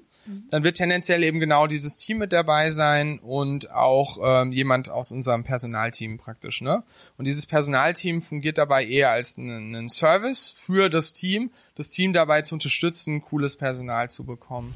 Und ähm, ist dann halt mit dabei und ähm, die Unterlagen werden dann entsprechend äh, vorher geteilt und dann geht es eher wirklich in einen in den Dialog rein. Also es ist eher wie ein Gespräch unter Freunden, würden viele dann auch sagen. Aber es ist erstmal schon verwirrend, eben wie gesagt, wenn man dann vielleicht mit sieben, acht Leuten da sitzt, anstatt mit zweien. Ja. Und es gibt eben keinen Vorgesetzten, der dann mit dabei ist, sondern diese Leute, in der Runde vielleicht auch was danach nämlich passiert ist, dass in dieser Runde jeder ein Thumb-Voting durchführt. Das heißt, äh, Thumb-Voting kennen wir oder haben wir so auch so 2009, 10 irgendwann im, im agilen Arbeiten kennengelernt, wie man eben schnell Entscheidungen in so einem Team auch treffen kann. Das heißt, gebe ich einen Daumen nach oben, bin ich dafür, dass die Person eingestellt wird, mache ich ihn zur Seite, gehe ich mit und sag, wenn, wenn Okay. ihr dafür seid, dann kann ich damit Ja. auch gehen, dass wir die Person einstellen oder ich gebe eben einen Daumen nach unten. Und äh, wenn eben ein Daumen nach unten geht, dann ähm, gibt es ein begründetes Veto. Das heißt, die Person muss erklären, warum sie dagegen ist. Ähm, aber das reicht schon aus dafür, dass wir sagen, okay, diese Person stellen wir nicht ein an der Stelle. Ja. Und äh, das kann wirklich, es ist manchmal auch äh, für die Leute aus dem Team dann etwas äh, ungewöhnlich, sagen wir mal so, wenn wir jetzt jemanden gerade letzte Woche eingestellt haben oder letzte Woche angefangen hat und dann ist das nächste Vorstellungsgespräch und auf einmal soll derjenige mitdiskutieren, Mhm. Ja. ob die Person eingestellt Ja, wird ja. oder nicht. Ja. Das ist halt erstmal für die Person dann häufig befremdlich, Ja. aber das ist für uns halt ganz normaler Alltag, Ja, ja. dass sobald du halt Teammember bist, bist Mhm. du Teammember und dann sprichst du halt genauso mit, wie ein Geschäftsführer oder ein Personaler Mhm. das tun würde. Äh, und ja, klar ist es so, dass in so einer Runde ähm, irgendwie klar ist, wer jetzt mehr Erfahrung damit hat. Das heißt, tendenziell wird es aber ganz natürlich passieren, Mhm. Ja. dass jemand, der letzte Woche dabei war, Ja. äh, erst eingestellt wurde, dass der vielleicht noch ein bisschen zurückhaltender Mhm. ist und sagt, hm, ja, das hat man halt häufig auch in dem, wie sie sich Mhm. dann ausdrücken, sagen, ja, ich bin jetzt noch nicht so ganz lang dabei, aber ich habe das Gefühl, das ist eine ganz coole Person, kann Mhm. ich mir gut mit vorstellen, mitzuarbeiten oder so. Ja, und andere sind halt vielleicht schon viel Mhm. länger dabei, haben ein bisschen mehr Überblick, wie auch immer, und sind dann vielleicht auch energischer in Mhm. ihrer Darstellung oder so. Äh, aber genau das reguliert sich eben über die Zeit, weil es für die Person ganz normal wird, zum Beispiel in so einem Gespräch dann halt mitzuentscheiden. Und das ist ja nicht nur diese Entscheidung, sondern es gibt dann ja 500 andere Entscheidungen über das äh, das Jahr, wo die der die neue Person dann quasi auch mitentscheidet. Und äh, das ist einfach für uns, ich sag mal, normales äh, Mitlaufen, dass halt jeder dann einfach mitreden kann auch. Das heißt aber, alle von einem Team sind auch in einem Vorstellungsgespräch dabei. Ja, es, also das passiert häufig. Ähm, wie gesagt, es sind oft so sieben, acht Personen, die dann in einem Gespräch dabei sind. Ist natürlich nicht immer alle da oder so. Ne? Ja. Also es ist auch eine Frage Das heißt, der nicht der Verfügbarkeit. Anspruch oder, auch, nee, der Anspruch ist überhaupt nicht, dass immer alle da Okay, sind, ja. sondern wir sehen halt auch ein Eigeninteresse von den Teams. Die wollen halt sehen, wer ist denn Ja, das klar. dann. Ja? Aber es kann auch passieren, dass einer sagt, oh, ich habe da ein wichtiges Kundengespräch parallel. Ja. Ich vertraue euch. Ja. Mhm. wenn ihr sagt, die Person ist cool, dann wird die auch cool sein und dann ist alles gut. Ja. Ähm, und ja, also cool steht jetzt in dem Fall eher für die verschiedensten Facetten, die Mhm. Ja. wichtig sind für eine, eine, eine gute künftige Mitarbeiterin. Und ja, also insofern ist es dann so eine Sache, wo häufig ein Großteil des Teams dabei ist. Es kann aber auch Situationen geben, wo ähm, eben unklar ist, in welches Team das jetzt gehen könnte und dann einfach äh, Leute aus verschiedenen Bereichen mit dabei sind. Ja, wir haben das manchmal auch, dass man sagt, das könnte in Richtung Agile Coach gehen, könnte aber auch Richtung Produktconsulting zum Beispiel gehen und dann ja da einfach verschiedene Leute dann sitzen in der Runde. Aber das Ganze findet eher so ein bisschen als, ja, wie gesagt, eher Gespräch unter Freunden ist häufig so die Runde, aber es ist halt wie so ein Teamtreffen auch ist, mhm. ja, so wie das Team sonst untereinander kommuniziert. Mhm. Da kriegt, äh, glaube ich, äh, jemand, der sich bei uns bewirbt, schon viel auch mit, mhm. wie das Team so tickt und mhm. wie die Leute so drauf sind. Und das macht es, glaube ich, auch deutlich besser für die mhm. Person zu entscheiden, ob äh, sie bei uns ja. auch anfangen möchte, ja. weil das ist ja, eine beidseitige Geschichte. Ne? Ist ja jetzt nicht nur die Frage, wollen wir die Person haben, sondern auch es hat die Person auch Lust bei uns zu mhm. arbeiten und kriegt dadurch halt auch eine viel bessere Entscheidungsgrundlage. Mhm. Ist dann aber die Entscheidung so ein bisschen standardisiert? Also das heißt, dass man auch guckt, welche Kriterien werden beobachtet und wie passt die Person tatsächlich dann auch in diese Kriterien, Kriterienkatalog rein? Ja. Äh, passt das so, dass man so ein bisschen objektiver ist? Oder sagt ihr, dadurch, dass jetzt so viele Leute sind, versuchen wir dort ja. die Objektivität. Das ist ein bisschen genau, es ist ein bisschen wieder die Denke, wie wir sie auch, also wir kommen immer wieder auf, ich habe ja am Anfang auch gesagt, ne, Zusammenarbeit in Teams ist mhm. das, das Ding für uns mhm. quasi und das findet sich dann dort auch wieder. Mhm. Wir haben natürlich Leute, die sehr regelmäßig einfach Vorstellungsgespräche mhm. führen, wie jetzt ja. gesagt auch aus dem aus dem Personalteam dann mit dabei, ja. äh, die dann vielleicht auch einen Blick drauf haben, eher ja. so ein bisschen wurden alle Bereiche schon abgedeckt oder nicht. Gleichzeitig haben wir Leute dabei, die eben jetzt gerade erst das dritte Gespräch haben, wo sie mit dabei mhm. sind, die auf andere Sachen achten. Also wir, wir vertrauen quasi darauf, mhm. dass das mhm. dann äh, mhm. zu einer sinnvollen Entscheidung durch diese verschiedenen Perspektiven kommt. Ja. Glaubst du denn, dass ihr dadurch bessere Einstellungsentscheidungen fällt, als jetzt im klassischen Sinne ein HR-Vorgesetzter, dann vielleicht noch eine zweite Runde und dann die Entscheidung? Und häufig ist es ja dann doch so, dass vielleicht maximal mal einer vom Team involviert wird, aber es kann auch passieren, dass gar keiner vom Team involviert wird und dann erst erfährt, so, und morgen fängt, oder an dem Tag, heute fängt ja. äh, die neue Person an und dann mit dem Rundgang erst startet. Genau. Äh, das glaube ich definitiv mhm. mit einem kleinen Vermerk, dass es natürlich auch ein bisschen auf das Unternehmen drauf ankommt, mhm. wie man so tickt. Also wir sind sehr stark auf Kollaboration ausgerichtet. Mhm. Das heißt, wir wollen gucken, dass wir funktionierende Teams haben. Mhm. Das heißt aber auch, dass vielleicht jemand, der sehr stark Experte in einem Themenfeld ist, mhm. aber eher als äh, ja. Diva oder Solist oder ja. wie auch immer ja. unterwegs ist, dass so jemand vielleicht nicht so gut in unser Setup reinpasst. Mhm. Und äh, für eine, Firma, die vielleicht sehr stark von so einer äh, Ausrichtung geprägt wäre, die halt rein sagt, für uns nur Expertise wichtig, mhm. ob du gut im Team spielen kannst oder so, ist es nicht wichtig mhm. für so eine Firma wäre es vielleicht sinnvoll, dass ja. eben dann einfach nur ein Geschäftsführer sagt, okay, geile Person, coole Expertise, die brauchen wir unbedingt. Ja. Und dann ist es vielleicht für die Organisation ja. richtig. Für unser kollaboratives Setup ist es auf jeden Fall die Erfahrung, dass es super wertvoll ist. Mhm. Und man darf auch nicht vergessen, dass das ja auch für die Person, die neu anfängt, mhm. den Effekt hat, dass die weiß, mhm. alle, ja, oder mhm. dieses Team, in das ich mhm. jetzt reinkomme, die haben sich für mich entschieden. Mhm. Ja. Und nicht, äh, ja, okay, der Chef hat entschieden oder die Chefin ich bin jetzt äh, irgendwie da neu und ich muss erstmal gucken, war da vielleicht jemand anderes, der sich ja. intern auf die Stelle mhm. beworben mhm. hatte oder mhm. sonst irgendwas. Mhm. Also all diese Bedenken fallen einfach an der Stelle auch weg und mhm. äh, man weiß halt viel besser beidseitig, was ähm, letztendlich funktioniert. Mhm. Ergänzend äh, kann ich nicht ähm, oder muss ich explizit erwähnen, dass dieses strukturiertere Onboarding uns massiv vorangebracht hat. Auch bewusst die Entscheidungen, auch frühe Kommunikation, das ist auch ein Learning für die Teams, ob es Faktoren gibt, die eine Übernahme nach der Probezeit gefährden. Mhm. Ja. Weil das war äh, anfangs tatsächlich so ein bisschen lasch bei uns ja. dann und dann kam kein keine Kritik vielleicht in der Form ja. auf, sondern erstmal so, ja, alles okay. Mhm. Und dann kam irgendwann die Keule äh, auf und es hieß mal, ja, sorry, jetzt wo die Übernahmeentscheidung mhm. ansteht, ja, haben wir doch irgendwie Zweifel und es mhm. kommt nicht zu einer Übernahme. Mhm. Und ähm, dafür haben wir eben diese strukturierteren Gespräche, mhm. wo eben ganz bewusst auch immer die Frage gestellt wird, gibt es irgendwelche Faktoren, ja. die eine Übernahme nach der Probezeit verhindern könnten? Und da wirklich dann das Bewusstsein auch bei den Teams zu schaffen, mhm. das ist eben eine Reife, die natürlich auch aufgebaut mhm. werden muss ähm, und die sich über die Zeit entwickelt. Ja, zu sagen, okay, wenn ich jetzt zurückhalte mit meinen Vorbehalten, mhm. dann riskiere ich, dass die Person erst ganz spät davon erfährt und mhm. keine Handlungsmöglichkeit mehr hat. Mhm. Und darauf äh, gehen wir jetzt eben sehr bewusst ein, um damit auch dieses Onboarding halt massiv besser zu machen. Also mhm. wir sind mittlerweile sehr gut darin geworden, mhm.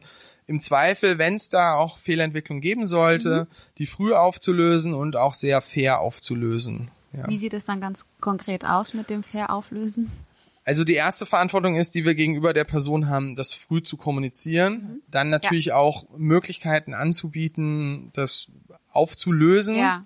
Und es kann auch sein, dass man auf Augenhöhe gemeinsam eben zu der Übereinkunft kommt, okay, es war unterschiedlich gedacht von beiden Seiten und wir ähm, ja, gehen vielleicht auch gemeinsam getrennte Wege. Das kann beinhalten, dass wir eben sagen, okay, diese Person äh, kriegt trotzdem einen, einen wertschätzendes, natürlich eh wertschätzendes Feedback, ja, aber dass es da auf keinen Fall irgendeine Form von Nachtreten gibt oder so, ja. Wenn ich jetzt sage, ich soll jetzt irgendein Arbeitszeugnis für die Person machen, mhm. dass ich so unterschwellig über ja, ja. HRler-Style ja, dann dem eben ein doofes Feedback gebe, nur weil die Person bei uns jetzt in dem Setup irgendwie, mhm. weil es nicht gematcht hat, ja. Mhm. Das kann ja die beste Arbeitskraft ja, sein, aber ja. passt vielleicht nicht in, in unser Setup ja. dann rein, wie man sich das am Anfang gedacht hat. Ja. Und äh, das andere ist dann mitunter halt wirklich zu sagen, okay, äh, du wirst freigestellt, um eben auch dann dir einen Platz suchen zu können, aber mhm. wir vergüten dich eben weiter für mhm. diese Zeit. Ja, das wäre ein andere, mhm. äh, anderes Modell zum Beispiel mhm. oder was dann natürlich auch in Kombination gefahren werden kann, dass wir immer das Bestreben haben, letztendlich dann einvernehmlich auch eine Lösung äh, an der Stelle zu finden. Mhm. Und geht auch bis dahin, dass wir wirklich sagen, okay, unsere Arbeitsweisen und unsere Kultur passt nicht so gut aber wir kennen zum Beispiel Organisationen, mhm. die klassischer organisiert sind mhm. und äh, wir dann auch wirklich unterstützen und mhm. sagen, guck mal, das ist eine Person, mhm. echt super, aber die braucht irgendwie ein bisschen mehr Struktur mhm. vielleicht außenrum mhm. und äh, ja, schau doch mal, dass du dich hier auch dann, dann da bewirbst. Das heißt, wir sprechen dann durchaus auch mal Empfehlungen aus. Hast du aber auch oder habt ihr auch äh, negative Erfahrungen ge gesammelt, wo ihr wertschätzendes Feedback gegeben habt und auch dachtet, okay, eigentlich ist es verständlich, wir passen nicht zusammen, aber die Person es nicht eingesehen hat und es dann nicht so schön und einvernehmlich äh, zu einer Trennung kam? Ja, das kann natürlich auch passieren. Das kann auch im dümmsten Fall dazu ja. führen, dass man eben vom Arbeitsgericht dann mhm. zu einer Erklärung kommen mhm. muss. Genau, aber das Bestreben ist halt immer, mhm. das ja vorab ähm, zu machen. Mhm. Das äh, Wichtigste, glaube ich, ist an der Stelle wirklich, dass wir sagen für uns, okay, wir haben es so früh kommuniziert, wie es geht. Ja. ja, das ist so die Frage, ja. ja, wenn man denjenigen schwimmen lässt und dann kurz vor Ende nur noch sagt, okay, ja. jetzt haben wir nur noch drei Wochen oder so, mhm. aber sieht nicht gut aus, das ist einfach unfair mhm. irgendwo. Und da spielt dieser Fairness-Aspekt auch mhm. wieder mit rein, mhm. dass wir eben, äh, sobald Zweifel aufkommen, dass sie mhm. offen angesprochen werden mhm. und da eben eine Möglichkeit eingeräumt wird, auch schon früh das anzugehen auch vor dem Hintergrund, dass es durchaus dann passieren kann, dass wir einen kompletten Rollenwechsel in dieser Zeit auch noch ermöglichen. Mhm. Also es wäre denkbar, dass man eben sagt, zwei Monate hat jemand jetzt ein Onboarding gemacht in einem Themenfeld mhm. und wir stellen fest, da passt es aus irgendwelchen mhm. Gründen nicht. Wir aber vielleicht eine andere Möglichkeit mhm. noch bieten können ja. bei uns, ähm, das auszuprobieren. Ja. Und das vielleicht dann auch mal ein Match gibt. Also ja. das, das kann ja auch durchaus passieren. Und äh, um da einfach auch fair zu sein, ja, versuchen wir das möglichst früh aufzulösen und dann gemeinsam eben diese Optionen zu beleuchten, mhm. zu gucken, was können wir denn gemeinsam noch machen, um es mhm. auszuprobieren. Mhm. Vielleicht müssen wir auch am Ende akzeptieren, dass es nicht gut passt, ähm, aber wir haben es dann eben gemeinsam auch probiert, ja. noch Lösungsansätze zu finden. Ja. Wenn du jetzt einen Wunsch frei hättest, äh, was würdest du noch ändern, anpassen wollen hier? An unsere Organisation. Gut, ja. jetzt äh, gibt's einmal so ein bisschen den Organisationsentwickler in mir, vielleicht mhm. der der Wünsche hat an unsere Organisation ja. und dann äh, so für mich als, als Mitarbeiter. Ja. Ich wüsste gar nicht, was leichter oder schwieriger ist zu beantworten. Äh, ja, wa was ich mir wünsche, ist, ähm, dass wir diesen Weg einfach konsequent weitergehen. Mhm. Also sprich die Bereitschaft, äh, konsequent Dinge neu auch auszuprobieren, mhm. neu zu denken und uns auch als Organisation zu hinterfragen. Mhm. Das ist ähm, ja. auf jeden Fall ein Element. Ja. Äh, etwas, womit ich selbst hadere und ähm, mir aber erhoffe, dass wir da auch besser drin werden, ist immer mal dieser, dieses Thema Professionalisierung. Wir mhm. müssen den und den Prozess professioneller mhm. aufsetzen. Mhm. Ähm, ich bin eher so ein bisschen freigeistiger vielleicht mhm. an der Stelle unterwegs ja, ja. und merke immer so ein bisschen so, hm, also ähm, wir schaffen es dann häufig, das in einem Gamification-Ansatz oder so mhm. zum Beispiel mhm. so umzusetzen, dass es auch wirklich Spaß macht.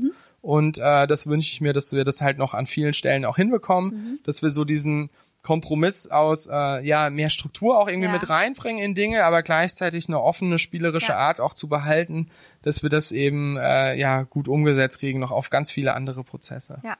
Ähm, eine Herausforderung, die ich auf jeden Fall auch ansprechen möchte, der wir uns gerade sehr stark stellen, ist das Thema Nachhaltigkeit mhm. einfach und das in verschiedensten Abläufen und, und Dingen bei uns zu etablieren. Mhm. Und äh, da glaube ich, dass das für uns also wenn ich jetzt so die letzte Dekade zurückgucke, dann hat, haben eben agile Arbeitsweisen uns sehr, sehr stark geprägt und verändert. Und ich denke, dass ähm, das Thema Nachhaltigkeit, auch wenn es ja was Dauerhaftes ist, mhm. aber so ist Agilität auch was Dauerhaftes. Mhm. Und genau so äh, stelle ich mir vor, dass die nächste Dekade uns letztendlich äh, die Nachhaltigkeit sehr stark prägen wird. Mhm. Und wir sind da jetzt in Wiesbaden so einem Öko-Profit-Programm auch mhm. mit drin, wo eher so ein bisschen auf die ökologische Komponente mhm. auch geachtet wird. Wir haben Diversity-Themen, die wir bei uns, äh, genderneutrale Sprache und andere Sachen, die bei uns getrieben werden und die wir entsprechend weiter ausbauen wollen und voranbringen wollen. Ähm, aber ich hoffe, dass wir es eben schaffen, über die nächsten zehn Jahre das Thema Nachhaltigkeit sozusagen einmal durch die gesamte Organisation hindurch, so wie wir das mit Agilität letztendlich in, in den verschiedensten Bereichen bei uns treiben, dass wir das genauso für uns als Selbstverständlichkeit verankern. Und ich sage immer so, dass ein Teil der DNA einfach wird an der Stelle ähm, mhm. von uns.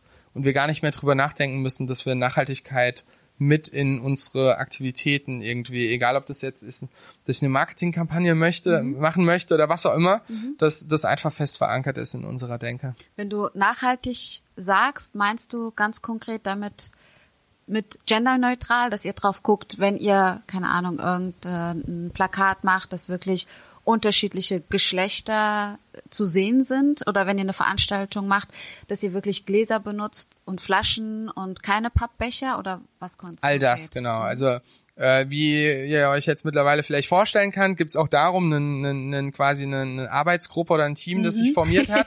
Das heißt, es ist wieder selbst rekrutiert aus verschiedensten Bereichen der Organisation, gibt es da ein Team und äh, ich bin auch so ein bisschen als Enabler mit für mhm. das, das Team mit unterwegs mhm. und ähm, wir haben unter anderem so eine Meetup-Reihe äh, mhm. für Conscious Capitalism, für nachhaltiges Unternehmertum mhm. äh, aufgesetzt. Ähm, da gibt's aber, wie gesagt, das Ökoprofit ist einmal das Thema, mhm. was wir uns jetzt auf der einen Seite als Programm erstmal mhm. rausgesucht haben, was aber eher stärker auf diese ökologische ja. Komponente eingeht. Äh, aber es gibt ganz viele weitere Themen. Und da ist, äh, wie gesagt, bei, bei jedem Text, den wir schreiben, bei jedem Buch, das publiziert wird, wird eben auch diskutiert, ne, wie, wie machen wir das mit dem Sprachsetting. Und da gibt's ja. jetzt auch so ein Empfehlungskatalog zum Beispiel für äh, die Sprachfindung, der rausgegeben mhm. wird. Mhm. Gibt ja verschiedenste Varianten, wie das gemacht wird, aber mhm. da wird einfach kritisch drauf geguckt. Das mhm. ist was, was in unserem Hiring auch irgendwie verankert mhm. sein muss, dass wir mhm. äh, Menschen unabhängig von ihrem Background einfach äh, willkommen heißen bei uns. Das gleiche aber auch für Veranstaltungen, wie du es angesprochen hast. Und auch dort gilt, ja, zum Beispiel, dass wir äh, einen Code of Conduct als Beispiel bei uns verankern bei den Veranstaltungen, dass wir eben klar machen, dass bei uns Menschen mit jeglichem Hintergrund und mit jeglichen Präferenzen und sonst irgendwas mhm. äh, willkommen sind einfach. Mhm. Ähm, das müssen wir natürlich auch schauen in unseren äh, ja, Speaker, Speakerinnen, ja. Setups irgendwie wieder ja. zu spiegeln und da wirklich als Vorbild auch zu fungieren genau. und äh, geht aber auch bis hin eben genau zu ökologischen Entscheidungen mhm. dann bei Events ähm, mhm. zu gucken, eben ja Pappbecher und mhm. sonstige Sachen irgendwie zu vermeiden oder mhm. irgendwelchen Müll. Ähm, und das sind zum Teil Sachen, die äh, wir haben zum Beispiel da auch, wir haben ja drei Essen am Tag, die zum Beispiel angeliefert wird, wo wir dann auch mit den Caterern zum Beispiel in mhm. Dialog gehen, ja, mhm. wie kann man das Verpackungsmaterial mhm. nachhaltiger aufsetzen. Mhm. Also das ist schon was, wo wir auch in die Gesellschaft reinwirken wollen, indem wir dann natürlich auch bei unseren Zulieferern oder sowas gucken, ne? Mhm. Wie, was für neue Wege gibt's da, wie kann man das Ganze äh, besser gestalten. Äh, du hast gesagt, dass wir äh, alle willkommen heißen. Das ist ja das eine, das Willkommen heißen. Aber das aktiv tatsächlich was dafür zu tun, ist ja nochmal eine andere Sache. Und du hattest es gerade gesagt, mit darauf zu achten, dass ihr auch Speaker zum Beispiel habt, die vielleicht anders aussehen, anderen Hintergrund mitbringen. Ähm, wie erfolgreich seid ihr damit? Ja, jetzt wäre erstmal die Frage, äh, Erfolg würde heißen, dass die Personen sich da bei uns wohlfühlen. Ich habe jetzt mhm. tatsächlich keinen, äh, keine Auswertung oder also sowas, die ich jetzt zeigen du, könnte. Hast du das Gefühl, dass es, dass es von außen auch so wahrgenommen wird? Wie leicht oder wie gut fällt es euch darauf, ähm, auch gute Speaker einzuladen, die ja. tatsächlich diverse sind. Das ja. sind so ja, die Themen. Ja, das ist schon zum Teil eine Herausforderung. Mhm. Wir sind mhm. jetzt gerade in der Tech-Branche ja auch unterwegs. Das heißt, wir haben da generell schon mal äh, ein paar Baustellen mit. Ähm, das ist eher was, was ins Bewusstsein, das meinte ich mit diesem in die DNA übergehen, dass ich einfach das, dieses Bewusstsein habe und auch mhm. alle in der Organisation dieses Bewusstsein haben mhm. und wir einfach ähm, ja darauf achten, wenn wir jetzt Konferenzen aufsetzen. Mhm. Wir hatten zuletzt tatsächlich auch ein Diversity Special, zum Beispiel von unserem monatlichen Tech Talk, wo mhm. wir einfach mal anstatt einen Talk zu haben, hatten wir drei Talks mhm. zu Diversity. Mhm. Und äh, da sind ganz verschiedene Themenstellungen auch ähm, angesprochen worden. Mhm. Das heißt, es war von körperlichen Einschränkungen, mhm. die vielleicht existieren, mhm. auch bis hin zum Thema eben Women in Tech. Äh, mhm. Wie ist da so der Status? Was sind die Dinge, die erlebt wurden? Mhm. Und da einfach in den Austausch zu gehen. Also mhm. für uns ist es ähm, einfach wichtig, äh, einmal dem Thema eine Bühne zu geben, aber auch vorzuleben. Also ja. Also wir müssen es halt bei uns einfach so verankern. Ja ähm, ja, dass das klar ist. Ja. Ähm, und um ein Beispiel zu nennen, wie mhm. wir das bei uns dann im auch leben, ist, mhm. ähm, wenn wir Leute haben mit einem Transgender-Hintergrund mhm. zum Beispiel, dass wir einfach ermöglichen, dass sie ihren gewählten Namen letztendlich auch, mhm. dass sie ihren Namen, mhm. wo sie sagen, ich heiße so, ich bin die. Person, dass sie das sein dürfen, was sie sind und das sich bei uns so durchzieht. Und das ist ein ganz wichtiger Aspekt. Und ich glaube, das sieht man auch bei uns, wenn man zu den Veranstaltungen kommt, dass wir ein diverses Publikum haben. Und ja, also es ist ein Thema, das äh, für uns, ja. das man nicht einfach abstellt, ja. sondern da muss man immer dranbleiben. Ja. Und wir sind auch da wieder eher auf der Reise, ähm, das noch stärker zu verankern. Ja. Ähm, und wirklich machen uns durch die Bank Gedanken von der Ansprache über Code of Conduct, mhm. über Speaker-Beteiligung, äh, mhm. über äh, auch ja, wie divers ist die Teilnehmerschaft mhm. dann auch am Ende. Mhm ähm, Unterstützung oder Ermöglichung, dass Menschen mit Behinderung eben hier auch mhm. ähm, Zugang zu dem mhm. Büro bekommen. Mhm. Das sind alles Themen, die da mit reinspielen und mhm. die alle beachtet werden mhm. müssen. Also mhm. unheimlich breites Themenfeld. Ja. Vielleicht nochmal eine Randnotiz. Ihr habt ja diese Open Offices da hätte man ja auch die Möglichkeit, einfach mal vorbeizukommen und genau. sich selbst ein Bild äh, zu machen.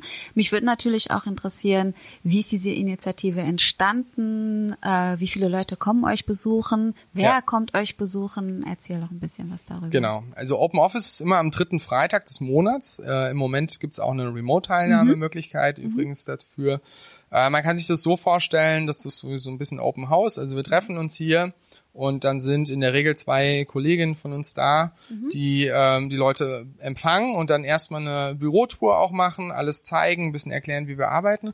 Und dann geht das in so eine QA-Session letztendlich über. Ähm, da wird auch klar gesagt, ihr könnt alles fragen, ihr könnt mich auch über mein Gehalt fragen und, und whatever. Also stellt einfach eure Fragen okay. und wir gucken, dass wir fair, transparent letztendlich ja. darauf äh, auch antworten. Ja. Und ähm, ja, so kommt dieser Austausch dann zustande. Ja. Wo das herkommt, ist einfach so ein bisschen auch dieser Transparenzgedanke mhm. wieder an der Stelle, einfach mhm. eine Möglichkeit zu geben, dass man uns vorab erleben kann. Ja. Das heißt, da sind häufig Leute, die überlegen, sich bei uns zu bewerben, mhm. aber sagen, hm, Cybert Media ist jetzt nicht der Nabel der Welt. Mhm. Ähm, mhm. Bevor ich jetzt äh, mein Konzernangebot ausschlage mhm. und, und, zu so einer Butze gehe, will ich vielleicht schon mal vorher ja. äh, dann reinschauen. Ja. Ähm, das kann aber auch jemand sein, der schon im Bewerbungsprozess ist. Mhm. Das sind zum Teil aber auch wirklich einfach Eltern, die vorbeikommen mhm. oder äh, Leute, ja, von Auszubilden, wie auch immer, die halt sagen, mhm. ich will mir mal anschauen, wie mhm. das Unternehmen hier so tickt. Mhm. Ähm, aber auch Leute, die sich einfach für unsere Organisation interessieren. Mhm. Also überhaupt kein Thema, auch wenn man einfach nur sagt, hey, das klang jetzt irgendwie spannend ja. und ich will da mal ein bisschen mehr hören, ja. dann einfach da reinzukommen ja. und zu sagen, ich schaue mir mal das mal an mit dem Open Office. Ja, super cool.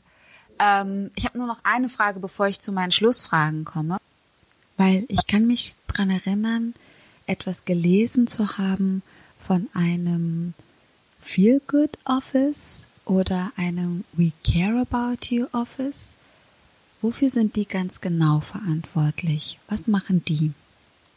Also wir haben äh, ein, ein Team, das nennt sich We Care for You, mhm. die ähm, eben sagen, ja, drumherum schauen, dass wir gut versorgt sind mit äh, allem, was man so im Büro ja, gebrauchen kann, an, an Materialien, an auch äh, natürlich das ganze Mittagessen organisieren, gucken, dass hier Kaffee für den Siebträger da ist und äh, für die anderen Maschinen und das eben auch über mehrere Standorte hinweg mit betreuen, aber auch äh, eben die Rezeption und so weiter machen, bei Meetingorganisationen unterstützen, bei Reisebuchungen unterstützen und alles.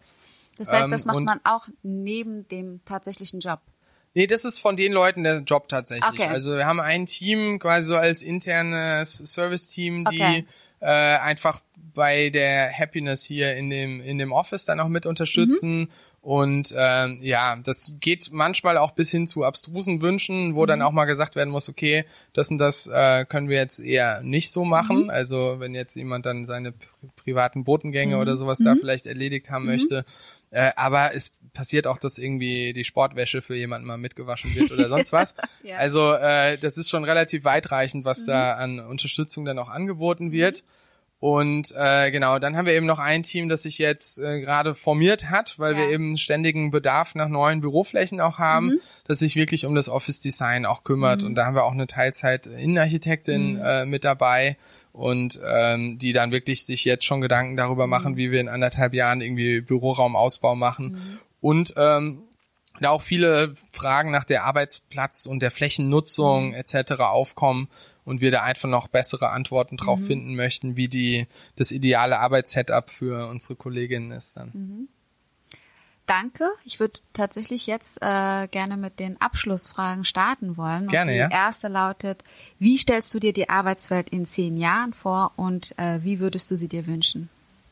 Ja, wie stelle ich mir die Arbeitswelt vor? Äh, ich hatte ja schon einmal angesprochen, dass das Thema Nachhaltigkeit für mich mhm. dabei eine große Rolle spielt, mhm. Ähm, aber auch das Thema Remote mit Sicherheit in der ja. aktuellen Zeit ja. haben wir auch viel reflektiert, weil ja. jetzt der ein oder andere ja so den Niedergang der Arbeit vor Ort irgendwie dann äh, beschreit. Ähm, ich glaube, dass wir äh, hoffentlich eine eine sehr diverse Truppe sein werden in zehn Jahren, mhm. die äh, wo das sozusagen selbstverständlich ist, dass Menschen unterschiedliche Backgrounds haben und wir uns letztendlich eher über die Werte äh, als mhm. Gemeinschaft finden und mhm. über auch gemeinsame Visionen, was wir gemeinsam mhm. erreichen möchten und ähm, gleichzeitig auch Remote einfach eine Option ist, die ich frei wählen kann. Also mhm. das wir werden voraussichtlich immer noch ein, ein tolles Büro haben, mhm. wo man zusammenkommen kann. Ich hatte zuletzt zum Jo selber gesagt, wie so ein Familiensitz, wo mhm. man eben immer wieder auch äh, dann zusammenkommt, ja. sich treffen kann, aber gleichzeitig auch die Entscheidung treffen kann, ähm, eben jetzt mal zeitweise woanders vielleicht mhm. zu arbeiten oder um die Welt zu tingeln mhm. und remote äh, für unsere Kunden da zu sein. Mhm. Und dass das einfach eine Selbstverständlichkeit mhm. wird an der Stelle. Mhm. Und ähm, ja, gleichzeitig, wie gesagt, das Thema Nachhaltigkeit mhm. äh, so weit vorangeschritten ist, auch in unseren, ja, in unserer Mobilität zum Beispiel, dass da einfach ganz neue Möglichkeiten aufkommen. Und du glaubst auch, dass es realistisch ist? Ich glaube, dass wir auf jeden Fall massive Schritte in der Richtung äh, machen werden und da freue ich mich auf jeden Fall auch drauf. Ich bin ja. tendenziell eher ein Technologieoptimist auch ja. an der Stelle ja. und ja, denke, dass wir da sehr, sehr viele Fortschritte sehen werden, die uns dabei unterstützen, eben sehr viel unabhängiger zu sein mhm. und flexibler noch. Also wir haben schon unheimlich viel Flexibilität mhm. uns hier äh, geschaffen mhm. und ermöglicht, mhm. aber ich glaube, dass dieser Rahmen an Flexibilität letztendlich auch den eigenen Stärken und Präferenzen zu folgen, dass mhm. wir den einfach noch deutlich erweitern können über die nächsten zehn Jahre. Mhm. Und wenn wir jetzt einfach nochmal rückblickend schauen, was für einen Tipp hättest du an dein 20-jähriges Ich? Ja, der wichtigste äh, Tipp wäre vielleicht, ähm, ja, mir stets selbst treu zu bleiben und äh, ich bin einfach froh, dass ich mich damals auf diesen Weg mit dieser kleinen Firma, mhm. den weiterzugehen, dass ja. ich mich darauf eingelassen ja. habe und äh, ich würde auf jeden Fall den Tipp geben, das auch zu tun und mhm. nicht immer nur nach einem großen Namen zu gucken, mhm. sondern zu versuchen, einfach bewusst so eine Entdeckungsreise einzugehen, mhm. die eigenen Stärken zu erkennen und die mhm. eigenen Wünsche und Ziele auch mhm. ernst zu nehmen dabei mhm. und dann zu gucken, dass man die in Einklang kriegen kann. Wie hast du das für dich gefunden? Woher wusstest du, dass das die richtige Entscheidung ist? Ich habe ja jetzt gerade eher so das Gefühl, dass ich ein bisschen näher dran bin, ja. als dass ich das jetzt so absolut gefunden hätte. Ja. Aber äh, für mich ist das einfach aus der Reflexion, dass ich äh, viel Geschäftsmodell aufgebaut habe mhm. bei uns. Äh, ich da auch äh, an, an der Hochschule Rhein-Main und der Hochschule mhm. Mainz auch unterrichte in dem mhm. Bereich. Ähm, ja, es ist einfach ein Stück weit meine Leidenschaft mhm. geworden. Ich habe mhm. halt hier einen Rahmen, in dem ich das sehr gut etablieren mhm. kann. Und äh, insofern habe ich das sozusagen in diesem Aufbau neuer Geschäftsfelder mhm. für mich gefunden. Ist ja auch so eine Rolle, die man so jetzt, ne, also was ist das für eine Rolle? Ich baue irgendwie neue Geschäftsfelder auf. Okay. ja. ja, aber das heißt, was ich dann konkret ja. tue, das kann sich halt von Zeit zu Zeit komplett mhm. wandeln. Mhm. Und äh, das macht es einfach letztendlich auch spannend. Mhm. Und das ist aber genau auch diese Abwechslung, die ich auf der anderen Seite dann brauche, mhm. dass ich die Freiheit habe zu mhm. sagen, okay, ich habe jetzt irgendwie drei Jahre Gas gegeben, ein Thema irgendwie in eine gewisse Größenordnung zu bringen. Und jetzt brauche ich irgendwie was komplett anderes, mhm. ja. Und diese Freiheit zu haben, ist einfach unheimlich wertvoll. Mhm. Und meine allerletzte Frage lautet, gibt es ein Unternehmen, eine Person oder ein Buch, wo du sagst, die musst du mal irgendwie in deinem Podcast aufnehmen und was glaubst du, warum das so sein sollte? Ja. Also für uns ist äh, Zipgate auf jeden Fall eine Firma, mhm. mit der wir uns äh, ja. sehr, sehr gerne austauschen ja. und die immer auch wieder eine Inspiration sind. Wir stellen immer wieder fest im Austausch mit anderen Firmen, dass äh, es ähm, unheimlich viele spannende Lösungswege gibt. Ja. Und äh, für mich als kaufmännisch und äh, mhm. als Volkswirt mhm. Äh, geprägter Mensch ist es so, dass da immer so ein bisschen so die eine Antwort gesucht wird, mhm. wie in der Organisationsstruktur, in so einer Pyramidenform oder wie auch mhm. immer. Natürlich gibt es ja verschiedene Organisationsformen, aber es ist immer so das Gefühl da, dass immer diese eine Antwort gesucht wird mhm. für alle Fragen. Und äh, ich glaube, das Spannende ist wirklich einfach breit in den Austausch zu gehen. Das haben wir die letzten zehn Jahre gemacht, auch über die Agile User Group und andere. Äh, aber Zipgate ist auf jeden Fall einer der Gesprächspartner, die wir ja. uns gerne anschauen. Ja. Und äh, für mich auf jeden Fall Google auch äh, ja, ein, mhm. eine spannende Inspiration, was mhm. dort auch an, an Forschung stattfindet, mhm. letztendlich an der eigenen Organisation. Mhm. Ähm, da immer wieder auch spannend zu sehen, ja. ja, was da passiert. Ja. Super. Ich danke dir vielmals, Paul, für deine Zeit, für deine unglaubliche Transparenz und äh, echt ein cooles Unternehmen, wo du arbeitest. Äh, und daher wünsche ich dir noch einen wunderschönen Tag. Ja, danke schön. Das wünsche ich dir auch. Bis bald. Ciao. Ciao. Vielen Dank für die wertvollen Einblicke, lieber Paul. Ich kann mich noch genau daran erinnern, mit wie viel Freude ich aus dem Gespräch gegangen bin. Mein Ziel ist es, gerade Unternehmen, die menschenzentriert und erfolgreich sind, sichtbarer zu machen und von ihnen zu lernen. Deshalb bin ich so dankbar für Jörgs Tipp aus der dritten Folge zum Thema Agilität, der mich auf Paul und Cybert Media gebracht hat – denn Cybert Media gehört auf jeden Fall zu den Unternehmen, von denen andere und ich lernen können. Mein Traum wäre es, wenn mehr Unternehmen sich offener zeigen würden und ihren Status quo häufiger hinterfragen. Gerade die Frage nach der Fairness in Bezug auf das Gehalt hat mich noch weiter beschäftigt. Was ist überhaupt fair? Wie fair sind die Gehaltsstrukturen? Wie fair sind Tarifstrukturen? Sollte der Schul- oder Hochschulabschluss wirklich immer eine Rolle spielen? Was sagt die Berufserfahrung wirklich über die Kompetenz aus? Sollte die familiäre Situation berücksichtigt werden? Sollte das Gehalt selbstbestimmt sein oder von Teams festgelegt werden? Was sind aber dann die fairen Kriterien? Fragen über Fragen. Das Thema ist emotional behaftet und auch nicht leicht zu beantworten. Dieses Thema will ich auf jeden Fall näher beleuchten. Einige wenige Unternehmen lassen sich auf das Experiment New Pay ein. Die werde ich finden und einladen. Ich freue mich schon drauf. Teile gerne mit mir deine Gedanken, was ein Gehalt deiner Meinung nach fair macht. Das würde mich wirklich interessieren. Lasst uns über Instagram oder LinkedIn connecten. Ich freue mich riesig auf dich. Ich wünsche dir einen wunderbaren Tag voller Sonnenschein und tollen Menschen in deiner Umgebung. Let's be the change we want to see in the world. Bis bald, deine Ruta.